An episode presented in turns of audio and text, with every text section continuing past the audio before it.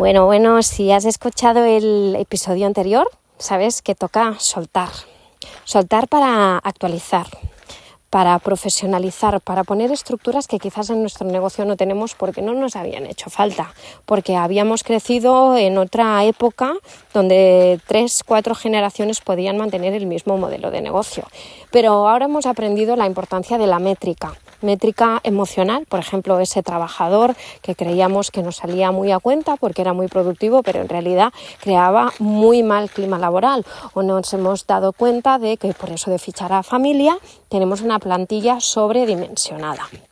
Así que toca profesionalizar. Lo primero que haría yo es tener claridad en los números. Cuánto facturamos es importante, pero sobre todo cuáles son los márgenes reales por si hay algún tipo de coste que podemos ajustar. A mí me gusta también tener claridad en saber de cada línea de negocio cuánto tendré que ganar. A vender, más bien dicho, a cuántos clientes implican eso en mi agenda.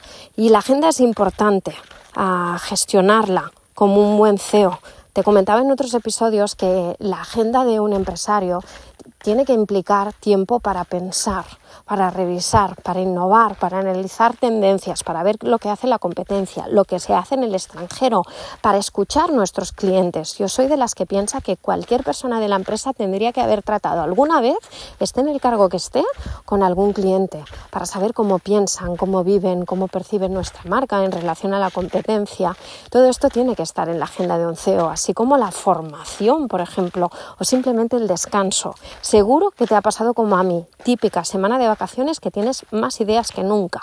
Todo eso forma parte de esta profesionalización, que como te decía, primero, números, claridad, dónde estamos, dónde tenemos que llegar, qué tipo de cliente nos sale más a cuenta, qué línea de negocio nos sale más a cuenta. Y a partir de aquí, con esa claridad, con esa información y poder que dan los números, revisar nuestros protocolos y procesos. llegados a este punto quizás dices, wow, Chel, ¿de qué me, estás hablando? Es importante que tengamos como un manual de instrucciones de la empresa un paso a paso de cómo hacemos lo que hacemos. Si pasa A, vamos a B, vamos a C. Ah, te decía en otro episodio que no podemos coartar la creatividad de un trabajador, pero sí darle unas guías de trabajo. Esto es lo que consta en los protocolos o sistemas. Podemos especificar cuánto tiempo le vamos a dedicar a cada paso o cómo será, por ejemplo, el trato de atención a clientes, si de un modo o si de otro, o si el cliente la primera vez nos llega por este canal o por este otro.